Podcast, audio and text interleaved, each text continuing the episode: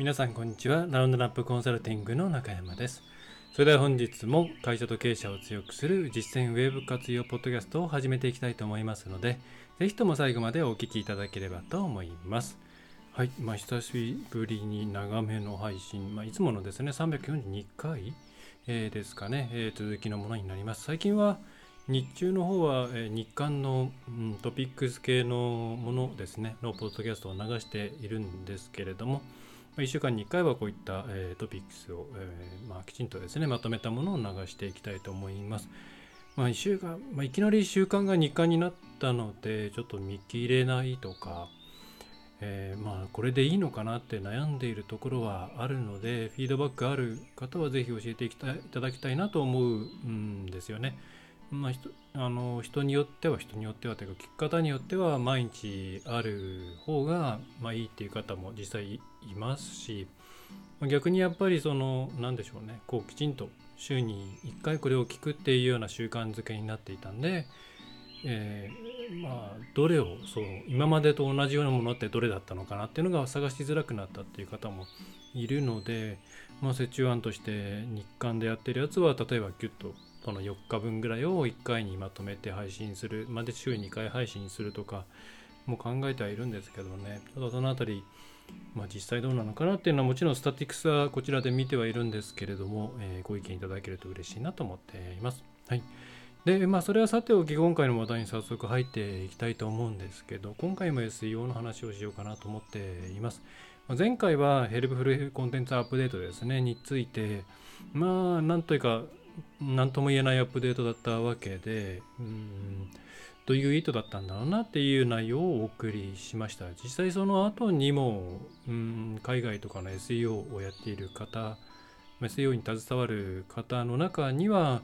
ま、これはどちらかというとその、ま、我々を動かすための PR 的な役割があったんじゃないかとか、ま、メディアに取り上げられるためのネーミングだったんじゃないかとか、まあ、いろいろ憶測は流れてます。真実に関してはもちろん Google しかわからないですし、まあまあ Google ののさらにまあ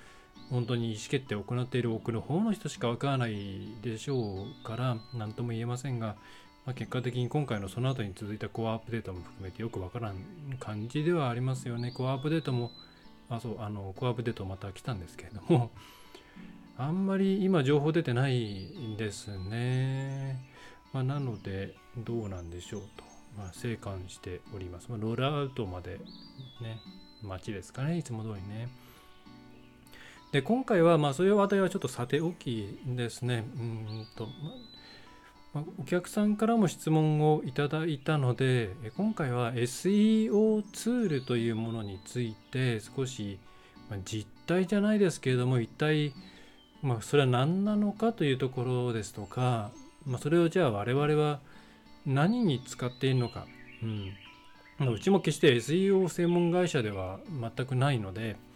えー、すが、まあ、SEO っていうのは中小企業の方にとってはかなり魅力的なチャンネルだとね思いますので、えー、力を入れてます。まあ、それなので、いろんなツール使ってき、えー、てます。昔からですね。えーまあ、そのあたりで、まあ、一体、あなんだろう、まあ、いろんなイメージを持っていると思うんですね。例えばそのすごい Google が教えてくれないいろいろなことがわかるんじゃないかとかそれからうんなんだろうそれを入れれば何をしたらいいかすぐわかるんじゃないかとかまあいろんなこう憶測があると思うんですけど、まあ、実際としてはそういうものでは、ないんですね。というところも含めてえー、一体まあ何がわかるのかっていうところとそれから、まあ、それをどういうふうに使っているのですか我々はというところについて、まあ、お伝えして、まあ、皆さんが今の導入を考えているとかあるいは SEO 会社ってツール高いツール使えるからいいよねみたいにもし思ってる人がいれば、まあ、それはちょっとそういうことではないんだよっていうところが分かっていただけると皆さんのモチベーションアップにもつながるかなっていうふうに思っております。はいえー、ではまずですね ごめんなさい。ちょっとね、今日ずっと喋ってるんですよえー、申し訳ないです。で、ちょうど、えっと、サーチエンジンランド、サーチエンジンランドっていう、まあ、海外で言うと、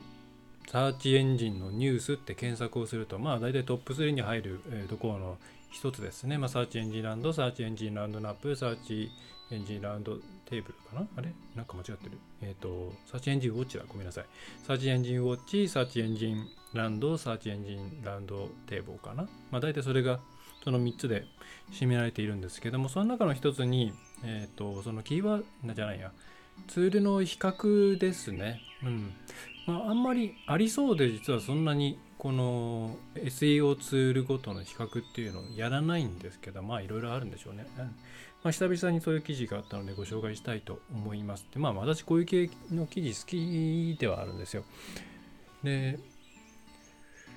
これがですね、まあちょっと、えっ、ー、とまあ GSC まあ今 Google サーチコンソールですね。サーチコンソールで皆さんキーワードとか平均順位とかクリックとかわかるじゃないですか。まあクエリって呼びますかね。でそれとそれがまあ一番元データというわけじゃないですけど、まあ、Google の公式のデータなわけですが、まあ、それに対してよくサードパーティーツールと呼ばれるようなものがいっぱいあります。えー、筆頭としては、えー、この Ahrefs っていうやつですね。はい、Ahrefs というやつですね。それから、えー、SEM ラッシュというもの。それから、まあ、昔は SEO モズと呼ばれていたモズですね。えー、このあたりがありますと、まあ、実はそれ以外にももちろんいっぱいあるんですよ。えー、マイマイナーといったらあれだな、シェアが低いものっていうのはいっぱいあって、まあ、例えばここに載ってないのだと何があるかな、SE パワー ?SEO パワースイッチの、えー、SEO スパイグラスとか、あと今やってんのかな？わかんないですけど、えっ、ー、と、あ、うん、出てこない。えっ、ー、と、まあ、もういっぱいあってなんかパッと思い出せ思い出せないんですけど、いろんなところがいろんなツール出してますね。国内では？あるのかな？こういう感じのツールは。なんか昔あった気がするんですけど、ほぼ国内勢はあんまり、あまり、あまりな感じがしていて、ちょっとでも国内の話は触れないようにしておきます。えー、っと、でですね、まあ、私好きなんですよ。あの、これ、まあ、うちのブログで、2013年だからまあ10年近く前ですけども、この時にすでにあの、まあ、モズですね、オープンサイトエクスプローラーっていうのがあって、まあ、それが Moz の、えー、そういう調査ツールだったんですけどそれと、まあ、この頃まあ出たてですね AHREFS それからあそうそうマジェスティック SEO っていうですね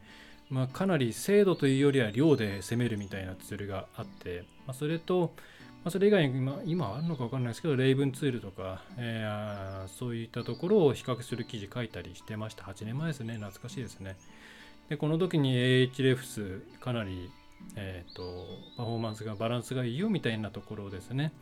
の記事を、あ、これもサーチエンジンランドだから同じか。えー、サーチエンジンランドの記事なんかを紹介しながらやったんですね。まあ、これがあったので、HREFS の日本代理店になった会社さんから、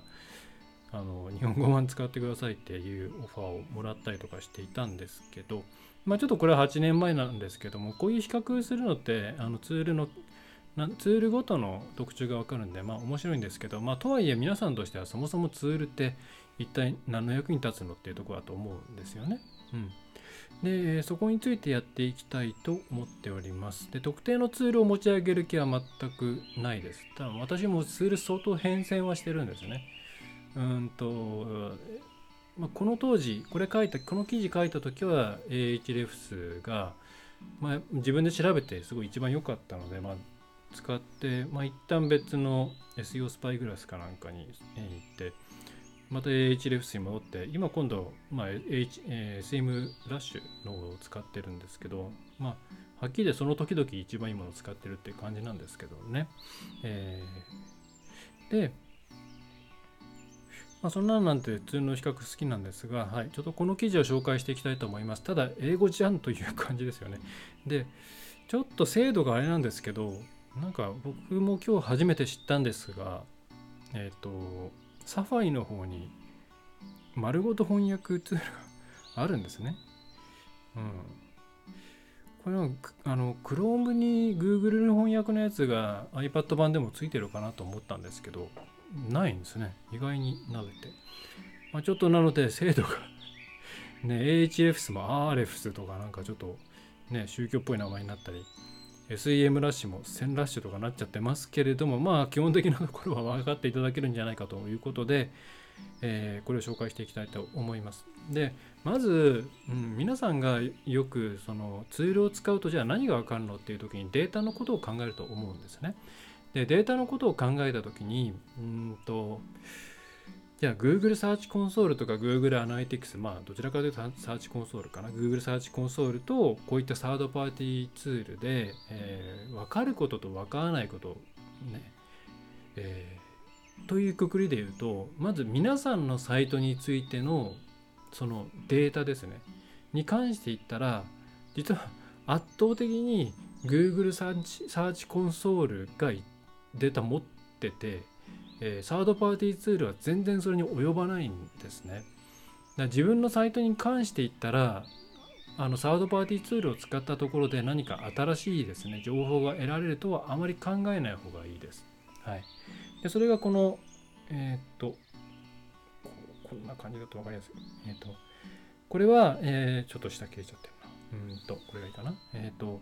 まあ、実際に1ヶ月間の、えデータを持ってデータを取得して、この、えサーチエンジンランドの方で取得をして、Google サーチコンソール、まあ、これ API 経由で毎日取っているんで、まあ、これ後でオブリゲーションもあったんですけども、まあ、何回も何回も API で取っている結果なので、ちょっと GSC、Google サーチコンソール有利かなっていうところはあるというのはあるんですけど、まあ、さておき、まあ、Google サーチコンソールが取っている、えーと、1ヶ月間の流入キーワードのデータ、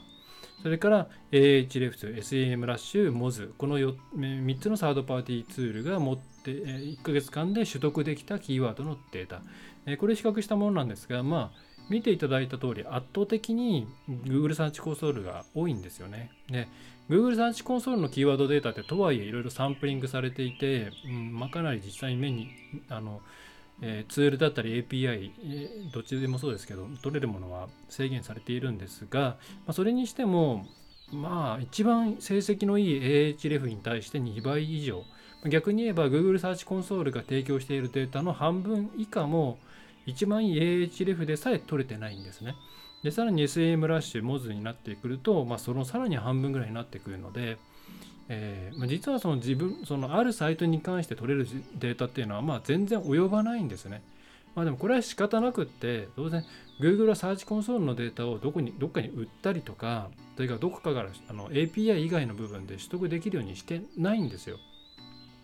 なので、えー、各社いろいろなこう例えば機能機能拡張からをインストールしてもらってそのデータを、えー、第三者に分かんない第三、え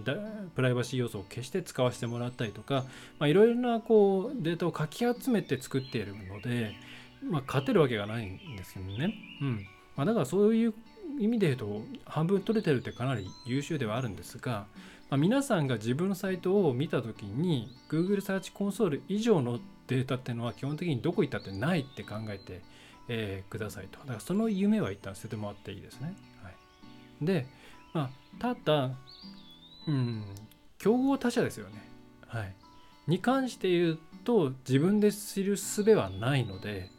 競合に関してはこっちを使うまあ使うしかないと。まあ一つあの SEO をやっている会社がツールを使う理由の、まあ、大きな一つはこの競合調査ですね。はい、で皆さんと比較をしてでこの辺に攻めるとこがあるよとかこの辺はもう圧倒的に強いよとかいろいろ状況を把握した上で戦略を提案していくので、まあ、その時に他社データがないとどうしようもないんですね。まあ、なのでこういったものを使いますと。でまあ、それ以外にどういうふうに使うのかっていうのはこのちょっとまた後のセクションでやっていきますけれども、まあ、まずその自分のところのデータに関して言ったらそんなにサードパーティーデータ入れたところで何も変わらないですというところが一つそれから他社データに関してはどうやったって Google サーチコンソールで勝手に覗き見ることはできないのでサードパーティーデータを使うしかないということです。はい、でサードパーティーデータなので当然ですね正確性に関してはあまあそこまで高くないんですね。はい、だから絶対値とかを気にするというよりはそこの全体的なトレンドで見るしかないし皆さんもこのトライアルした時にもしツールを検討しているのであれば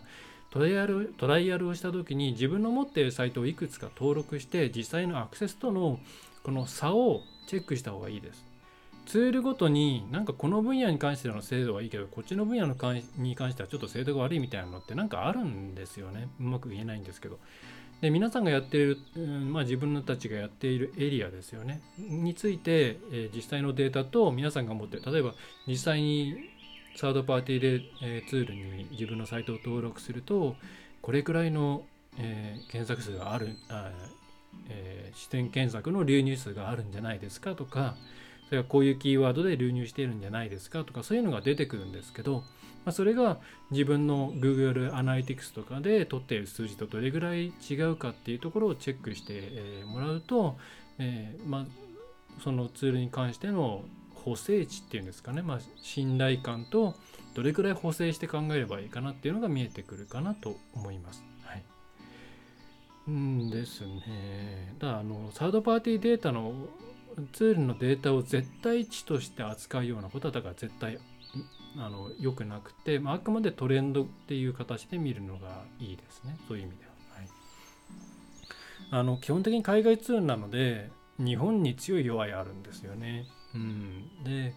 まあ、そういう面でも自分のサイトを入れてチェックしてしてみるのがいいと思います。で、この中で私ちょっと最近 Moz は正直使ったこと、使ってないんですよ。全然昔にしか使ってないんですけど、まあ、AHREF と SEM ラッシュに関しては日本語も結構ちゃんと取れて、日本のデータもちゃんと取れているんで、えー、まあ、悪くないかなと思います。他あの海外で海外のパネルばっかり使ってデータ集めていると結構日本のデータがすっからかんてだったりすることがあるんでそこは注意かなと思います。えー、まあ、ということでですね、えー、そういう夢はまだ破れたってところですね。はい。でこの後この記事に関して言うと AHREFS ってすごいですねっていうところがどんどんえー、書いてありますがすごいですけれども Google サーチコンソールにはやっぱり及ばないねというところ、えー、なんですね。はい、なんですよ。はい、まあまあそれがこの記事紹介するのはほとんどそこのところだけなんですけど。うんえー、ですね。でじゃあなんで SEO の専門家というか、まあ、SEO を仕事にする人がツールを使うかっていうところなんですけど基本的には、まあ、さっきの競合調査というのが1個ありますと。でもう1個は、えー、普段自分たちがやる調査っていうものを楽にするためにやるんですね。はい、で例えば、えー、キーワードの面で言ったらそのある自分たちまあ、自分というかクライアントのお客さんのサイトの順位データ。それから ごめんなさい、えーまあ、競合他社の順位データ。これを、まあ、ツールがなかったら例えばそれを比較するのにスプレッドシートなりエクセルなりに入れてでそれを比較して、えー、この辺は弱いなとかこの辺は強いなっていう、まあ、この辺完璧に負けてるなみたいなのを出したりあるいはさらに今で言えばそのキーワード自体を全体を、えー、ですね、えー、言語解析ツールに突っ込んでですね。でそこでえっ、ー、と狂気語のグラフとかあるいは出現キーワードのその傾向値みたいなものっていうのを分析できる。例えば今だとまあ無料ではないですけども刑事コーダーとかそういうものを使って、えー、自然言語の分析、えー自然言語解析をすることによって、えー、あこの辺のこういうところのエリアに関して取れてないなみたいなことが分かってくるんですけどまあやっぱり手間が多いんですよデータ量が多いんで。でそれ以外にも例えばバックリンク、ね、バックリンクをなんかどっかからこうきちんとした形で取ってくることができないかなっていう時にじゃ競合他社の持ってるバックリンクは何だろう？どっか取ってるんだろう、ね、それを調べて、えー、他のところ、まあ、23社調べてで自分たちがそこで取れそうなものはないかなっていうのを比較してみたいなのを毎回毎回そのですねやってるとですねまあ経験上分かりますけど相当膨大な時間がかかる。それで膨大な時間がかかる割にいいあんまり発見がないこともしばしばあるんですよね。でそういう、えーこういうのやりたいんだけれどもちょっとデータ的にしんどいしそこからまたお客さんに見せるための資料にするためのなんかこう整理をですね整理っていうか見せ方のをきれいにするのも大変だしっていうところをもっと効率よくやっていくっていうところがツールとしては大きいと思います。だそういう機能が多いです。そのさっきのバックリンクの話で言えばバックリンクギャップとかあとコンテンツで言えばそのコンテンツギャップとか、え、そういう機能があってその差分を見せてくれたりとかあるいはまあ伝統的なですねビジビリティの部分ですよね。登録されたキーワードのランキングというのを定期的にね、チェックして、まあ、定期的にチェックっていうのは本来ガイドライン的にはちょっと微妙なやつなんですけどもでそれによって競合とのですね状況っていうのを常に把握できるようにしたり自分たちの、えー、なんだろう狙ってるキーワードの中でのビジビリティ、まあ、つまりまあ露出度ですよね、えー、なんだろうなうんとインプレッションシェアみたいなもんですかね広告で言ったら、えー、っていうのをこう時系列的に把握して良くなってんだろうかな悪くなってるのかなっていうように、まあ、楽にするために使うんですね。はいまあ、これが一番、あまあ、この2つですね、本当まあ、割合で言うと、うーん、どうなんだろう。まあ、これ会社の得意分野にもよるんですけど、うん、まあ、競合分析4、えー、楽にする5、で、残りの1が、うんとですね、残りの1が、どうしようかな。えっ、ー、と、いろいろ雑多なやつが いますけど。残りの1はそうですね。うん。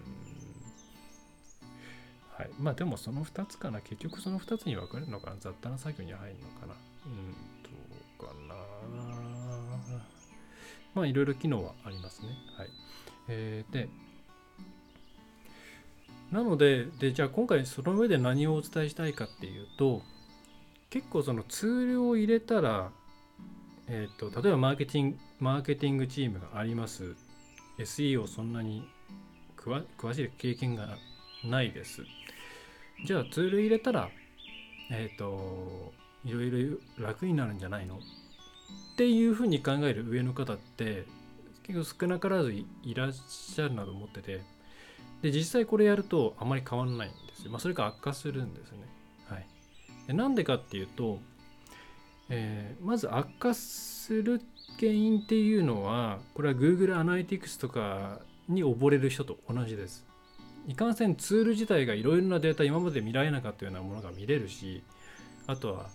他人のサイトのデータが見れる。っていうとですねもうのめり込んじゃうんですよね。ここ こんな感じなんだとか、えー、こういうキーワードで流入してるんだとか、えー、あこの記事がバズったんだとか。この記事にここからリンク貼ってあるんだとか。あ悪いことしてんなとか。それに時間食っていくとですね結局これ別に何の何の成果にもならないんですよ。あの好奇心を満たしてるだけなんで。ただ結構そういうのにはまり込んじゃう人は多いんで、えー、それはちょっとツールでマイナスになりがちなポイントなんですよね。でもう一個はそもそもツールある。でも何人に使ったらいいのか分かんないってケースで、まあ、これが多いなというふうに思ってます。でそれは何でかっていうとまあ一言で言ってしまえばそれまで自分でやってないからなんですよ。さっき、えー、申し上げた通り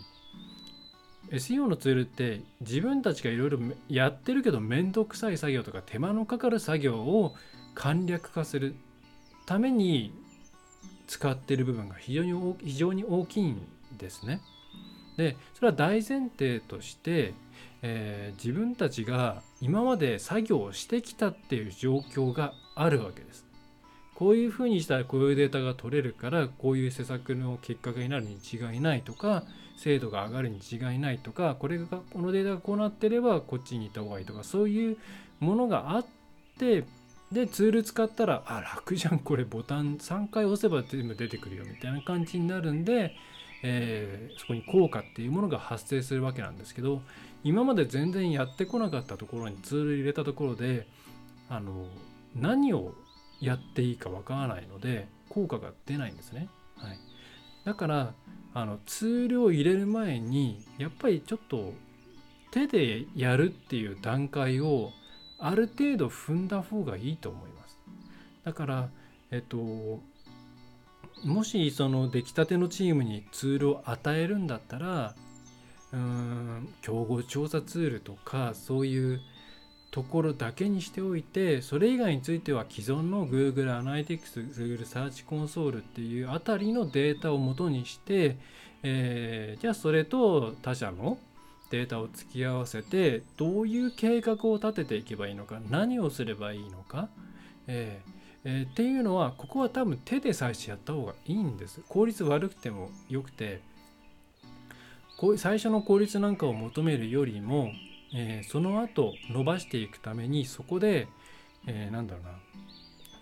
そ磁力をつけていく方効率が悪くても最初に、まあ、スキルアップっていうのかな。スキルを上げていく方に、えー、振った方がいいと思います。はい、でそうやってやっていくとそれで改めてツールを見るとあこのツールってこういうために使えるじゃんとかあ自分がやっていたこの作業ってこれに当たるんだなとかいうのが見えてくるのでそうするとそこでさらにあじゃあこれができるんだったらこれとこれも比較でこうできるんじゃないかっていう化学反応が起きてくるんですね。はい、やっぱり自分で一旦手を動かして、えー、どういうふうにことを裏で行っているのか裏で行うのかっていうことを分かってからでその上でそれを効率化するためにツールを入れるだからそうするとまあツールの選定も良くなりますよね。ツールもいろいろありますからね。得意不得意が。はい。で機能も結構ツールごとに違いますから自分に合った機能があるかどうかっていうのをねそれによって決めることもできますしなんだろう、えー、なので是非あのツールに関してはそうやっていきなり入れない方がいいと思います。はい、そうではなくて、えー、手を動かした後に、えー、どれを使おうかなって考える。そしてまあ別にマストではないですね。うん。マストではないかなと思いますね。まあ、少なくともそのエージェンシーが使ってるような高額なプランはいらないだろうな。一番安いプランとかでもいいんじゃないかなと思います。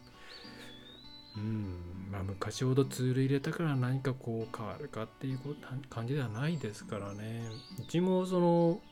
えー、まあ、本題は大体この辺までなんでまた余談なんですけどうちもまあもともと AH レフスをずっと使ってて本当にあの長期利用特典みたいなものがつくぐらいのですね なんかさ日本で相当早い時期から使っていたと えー、思うんですけどまあ、それを SEM ラッシュに変えましたっていうのは、まあ、正直そのこのデータが示す通りキーワードの精度とかそういったものは、まあ、陥るなとは思っていて、まあ、ただ、うんとまあ、1個大きかったのは、えっと、データポータルとの連携がめちゃめちゃ楽だったんですね。で HREFS はできるんですけどかなり払わなきゃいけない、まあ、お金を払わなきゃいけない。でさらに、まあ、さらに API を、もう API じゃないや、えっと、データポータルとのコネクタ自体もその1社に対して結構ですね、費用が発生するっていうことで、あの私の作りたいダッシュボード像っていうのを実現するためには GSC、Google Search Console、Google Analytics、えー、それからやっぱりその前の露出の部分キーワード関連のデータとかサイトの、えーと、健康状態サイトヘルスとかそういうのも入れないといけないと、いうのはもう分かっていたんでちょっとこれは何だろう使いづらいなっていうことがあって、えー、まあだったらいっそのこと主軸ごと変えてしまおうかなと思って、ま、SEM ラッシュって使用して、まあ、やっぱりデータボタンとの連携もいいし、まあと何でしょうねこうおそらく H レフスよりうん初心者寄りのツールのような気がするんですよね。まあ、パワースイートほどじゃないんですけど。なので結構見た目が分かりやすいんですね。お客さんに割とその見た目の状態でキャプチャー送ったりしても分かってもらえたりするんで、まあ、これはいいなぁと。うん。あの、私はすごい資料作成とか、苦手なんですよ。で嫌いでパワーポイントとかが本当に苦手ででもう報告書も Google ドキュメントで書いてるような書きたいと思っているような人間なのでまあなのですごいペタッとやって終わりっていうのは楽でしたしまあそういういろんな判断して、えー、乗り換えたりしています。うんまあ、そんな感覚でやればいいんじゃないですかね。でまあ、とはいえ安いツールもありますすごく安いツールあるんですけど基本的にはこの今回挙げたような HREFS とかラッシュとか、まあ、モズモズとごめんなさいモズは分かんないんですけどえー、っとそれぐらいの最低限の価格帯のものまあだからあ一番ライトなプランでも1万円ぐらいですかね、まあ、今ちょっと円高円安になっちゃったのでもうちょっと上がってるかもしれないですけど、まあ、80ドルとか90ドルとか、えー、でまあもう1個上とかに上がってくると300ドルとか4500ドルになってくるぐらいの価格帯のツールじゃないとちょっと不安かなっていうのはあります。いろいろ安いツールあるんですけどね。あの結局あの安いからといって役に立つデータが得られなかったら意味がないのでうん、買うとしたらそういうところを使った方がいいんじゃないかなっていうのはあります。はい。えー、まあそんな感じですかね。うん。これね、このページ出した割にあんまり見なかったですけど、でも結構これ私私はびっくりしたんですよ。ここまであの AH レフスでさえデータ取れてないんだなっていうのはびっくりしましたね。しかも GSC も一番最初にちょっとちょっとお話出しましたけどあれもサンプリングが入っているので MAX でっかいサイトだと確か3分の1ぐらいしかそもそも取れてないんじゃなかったでしたっけね。なんかテクニックを使うと、えー、そのまあ、要するに見えていないデータが6割以上あってその6割以上のデータをまあその5分の1の1割ぐらいえー、まあ、全体の9割は見えるよっていうぐらいにするテクニックはなんか一応あるんですけどそういうことでもしないとあの取れないんだなっていうのは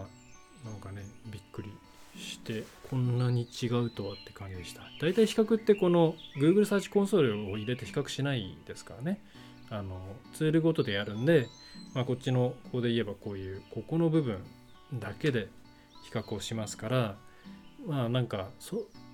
ね質と量の違いなのかなみたいな感じが出てくるんですけどね、えー、まさかこれがこんなに違うとはねちょっと改めて改めてなんかそそこは気をつけなきゃいけないなというふうに思いました。はい。えー、そんな感じですね。ちょっとツールの話って好き好みがあると思うんであれなんですけれども、えー、なんだろう。まあちょっとそうですね。まあ他には特にないかなと思います。まあ、最初は本当に Google Analytics、Google Search Console、まあ、あとは今の時代だとヒートマップとか、うん、なんかを使いながら、えー、これないかな、これ足りないなとかいうものを自分たちが見つけ、えー、気づいて、で、それに対して対応するツールを、まあ、世の中から見つけてくるっていう流れがいいと思います。流行ってるからとか、これやったら効果が出てるって同居が言ってるからとかっていう考え方は、僕はお勧めしないです。ちゃんと自分たちで全部考えてプロセスごと進めていく方がいいと思います、はい。まあ、その具体的にどうするかっていうのはもう会社ごとに違うんでちょっと一概にここには言えないんですけれどもそうだと思います、はい、じゃあそんな感じですかね。はい。えー、っと。ですね、ま、こんな機能あったんですね。これね。原文に戻しましょう。はい。見やすくなりました。まあ、いろんなツールあります。あのこういうのとは違うツールももっといろいろあるんですけど、あんまり、なんでしょうね。うん、えー、あんまりそういう、こっちから紹介しない方がいいと思うんで、えー、紹介はしません。まあ、ブラックなことはやらないようにした方がいいですというぐらいですかね。はい。えー、それでは今回は以上になります。なんか、日刊で配信しているものとそんなに長さが変わらない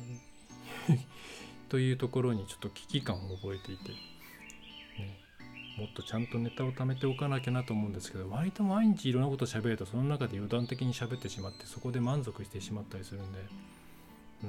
うん、難しいですね。難しい。もともとニュースだけ配信してようと思ったんですけど日刊の方は。そんなニュースないんですよねっていうところですね。いや本当そうですよ。あの例えばこのサーチエンジンランドって非常に有名な SEO のサイトで、あ、これをもう余談ですよ。結構あの海外の SEO サイトとか行くとすごい実践的な情報が得られるんじゃないかとかそれからなんだろうなまあもっと濃い情報が得られるんじゃないかなっていう意見がツイッターにあったりとか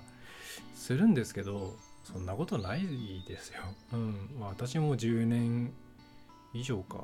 うん、10年どこじゃないのか。えー、20年までいかないですけど、もともと海外ウェブ戦略ラウンドナップっていう形で、海外情報を中心に SEO とかの情報とかプログラムの中心情報を中心にブログ書いてたんですけど、まあ、その頃は日本にそういうブログがなかったんで海外に行ったらですね面白いネタいっぱいあるなって感じだったんですね。あとテクニックローの時代だったんで、まあ、いろんなテクニックがあって面白いなっていう感じで、まあ、いっぱい記事あったんですけどまあ今日本でもちゃんと情報発信してるブログ個人もあれば法人もあればたくさんありますしあとニュース自体ですねそのテクニカルなものが通用しなくなっているので、えー、あんまりないんですよ。そのふわっとしたものしかないですよ。だからあの SEO 界隈のニュースサイトもなんか拾うネタがあんまりないので細かいネタをなんか取ってる感じがしますね。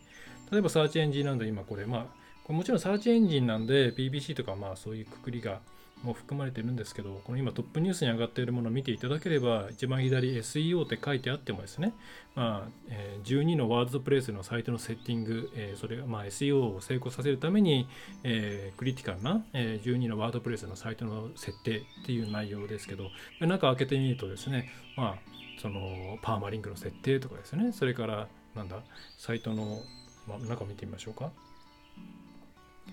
開くかな。よいしょ。えー、ホームページとブログのページの設定をちゃんとしましょう。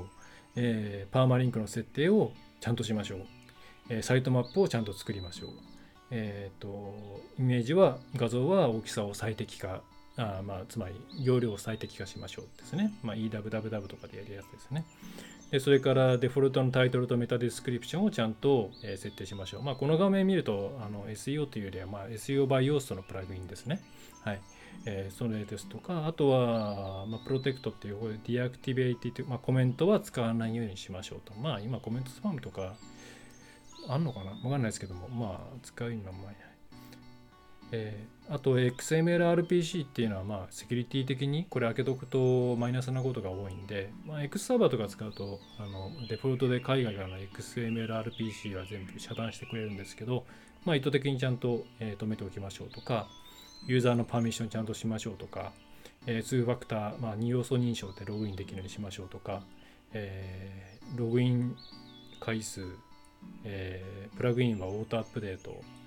こんなもんですよ。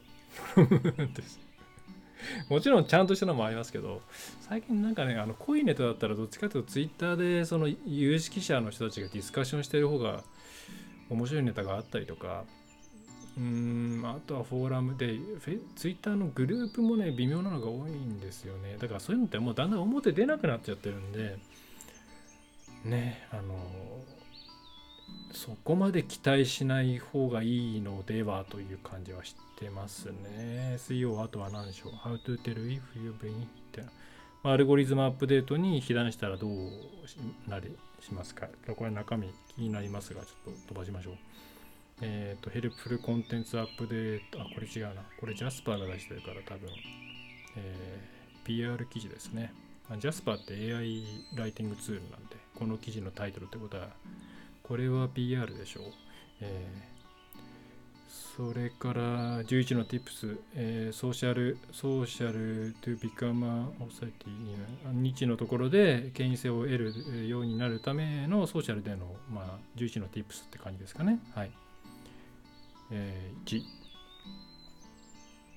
えー、適切な発言をしよう。2興味を持って、えー、もらえるように、えー、頑張ろう。エンゲージしてもらおう。エンゲージしてもらおう。エンゲージしてもらおう。誰かの問題を解決してあげよう。えー、っとなんだメイクイターバッツェンってどういう意味だろう。えー、まあいいや。えー、コンテンツ、えー、みんなが見たいと思うものをシェアしよう。えユーザーが作り出したコンテンツ、まあ、UGC ですね、えー、を見せていきましょう。それから、えー、ちっちゃなインフルエンサー、まあ、つまり皆さんのを後押ししてくれるような、まあ、もうちょっとちっちゃなインフルエンサーを、えー、きちんとケアしてあげましょうとか、えー、アルゴリズムに、え、目を向けるのではなくって多分いい投稿とかをしましょうということですね。はい。まあ、こんな感じまあ多分日本のブログでもこんなこと言ってるのはたくさんありますよね。はい。あの別に海外のブログを腐しているわけではなくて、夢を見ない方がいいっていうことです。はい。あの日本のレベルだってちゃんと上がってますから、えー、わざわざ海外の情報だけを取りに行ってですね、それに関して、えー、て言うんでしたっけ？では、では、なんとかみたいな、その海外ではみたいなことを言う必要は全くないです。まあ、ただやっぱりただスピード感とかその実験している人の数とかそれから情報データ量っていうのは圧倒的に海外、まあ、英語圏の方が多いので、まあ、そういう意味で海外っていうもののプライオリティを上げるっていうのは全然いいと思います。ただ日本のブログが全部いっちゃって、えー、海外の情報をもとにやっていくのがいいんだっていうのはそれはちょっとですねもう今の時代合わないですね。はいまあ、15年前ぐらいもう僕がいろいろ情報収集している時代だったらまああの日本はテクニカル情報ばっかりでしたからねあのありかなとは思います。はいまあ、ちょっと最後余談になっちゃいましたけれども別に尺を伸ばしたいわけではなかったんですけれども、えー、まあ、伝えることは一緒に伝えておきたいということでセットにしました。はいえー、それでは最後までお聴きいただきましてありがとうございます。お知らせ、お知らせとしてはですね、えー、っと、楽ですね、打ち線までね。あの、この間、ここに、あ、切っちゃった。バナーが出ますけど、あの、ランドナップウェブメソッド、ちょっと今、価格改定をしようとしてるんですけどね、その中で、えー、っと、やっぱり皆さんその一番最初にリアルとウェブの捉え方っていうのはよくわからんって言われてそれを説明するとあなるほどってなってくれるんでちょっとそこに関して抜き出したものをこれは違う。えっ、ー、と作りました。で1個5分か10分ぐらいのものを4回に分けて送っているんでえもちろんあの営業しませんので、まあ、よかったらこれ、えー、見ていただけると後ろのホワイトボードにいろいろ書いてやっていくんで、えー、ありがたいかなと思います。はいえー、それではそんな感じの告知でした。はい、あとコンサルとかですね、枠はありますんでお待ちしております。無料相談会、個別相談会もやってますんで、お問い合わせフォームから希望を教えてください。え、それでは最後までお聴きいただきましてありがとうございました。え、中小企業のウェブ活用を促進するラウンドアップウェブコンサルティングを中山がお送りいたしました。ではまた次回もよろしくお願いいたします。いかがでしたでしょうか？ご質問はいつでもフォームからお送りくださいお待ちしております